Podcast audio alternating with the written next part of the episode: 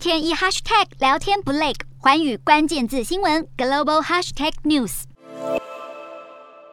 波兰总理莫拉维茨奇重话抨击俄罗斯总统普丁，表示相比起纳粹领导希特勒或是苏联独裁者史达林，普丁甚至要更加危险。莫拉维茨奇近日投书媒体，提到普丁的大俄罗斯主义相当于二十世纪的共产和纳粹主义，是一种非常危险的意识形态，不但对俄罗斯构成威胁，也为全欧洲带来危机。莫拉维茨奇还呼吁全世界应该要致力消灭这种可怕的意识形态。而立陶宛对俄罗斯的看法更加直接。立陶宛政府在十号声明，国会成员一致通过决议，认定俄罗斯是支持和实施恐怖主义的国家，创下全球先例。各国对俄罗斯政府的观感不断恶化，就连驻外大使都难逃民众怒火。俄国驻波兰大使安德瑞夫近日在公开场合被群众泼了满脸鲜红色油漆，但他离开混乱现场前，还不忘发表爱国宣言。安德瑞夫事后表示，已经向波兰政府提出抗议，要求对方给予道歉。但波兰总理如今反俄罗斯的态度如此明确，安德瑞夫要拿到满意的回复，恐怕有得好等。